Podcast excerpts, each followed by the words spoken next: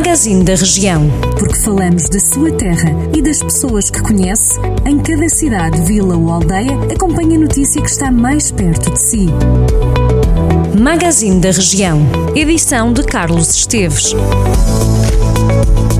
São estas algumas das notícias que pode consultar em jornaldocentro.pt e que fazem parte da cobertura noticiosa que o Jornal do Centro faz em toda a região de Viseu. Começamos pelo Conselho de Castro Daire, onde a Assembleia Municipal deu luz verde ao Código Fiscal e do Investimento, uma medida criada pelo Executivo Camarário para ajudar as famílias e o tecido empresarial do Conselho nestes dias de pandemia.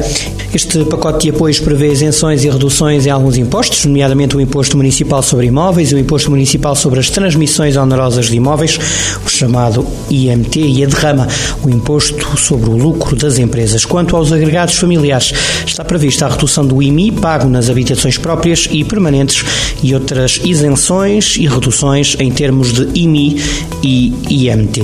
Agora, em São Pedro do Sul, a empresa Termalistur, a empresa que gera as termas de São Pedro, viu aprovada uma candidatura ao programa de fundos Compete, que tem como objetivo desenvolver uma gama de produtos cosméticos termais feitos com água mineral natural criada na estância e vocacionados para o tratamento de doenças de pele atópica.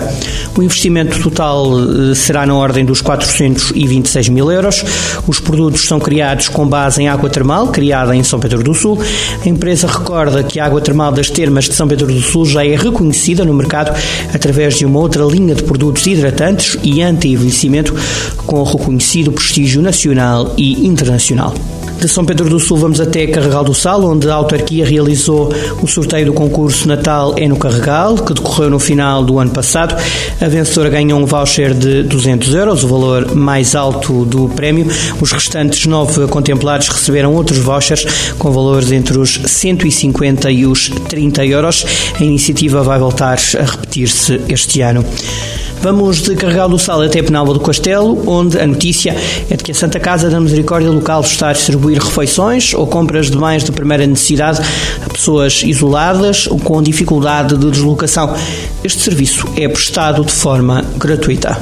Foi assim esta viagem para alguns dos conselhos, com cobertura noticiosa do Grupo Jornal do Centro. Continua a acompanhar-nos no nosso site, em jornaldocentro.pt e sempre a qualquer instante em FM 98.9. Jornal do Centro, a rádio que liga a região.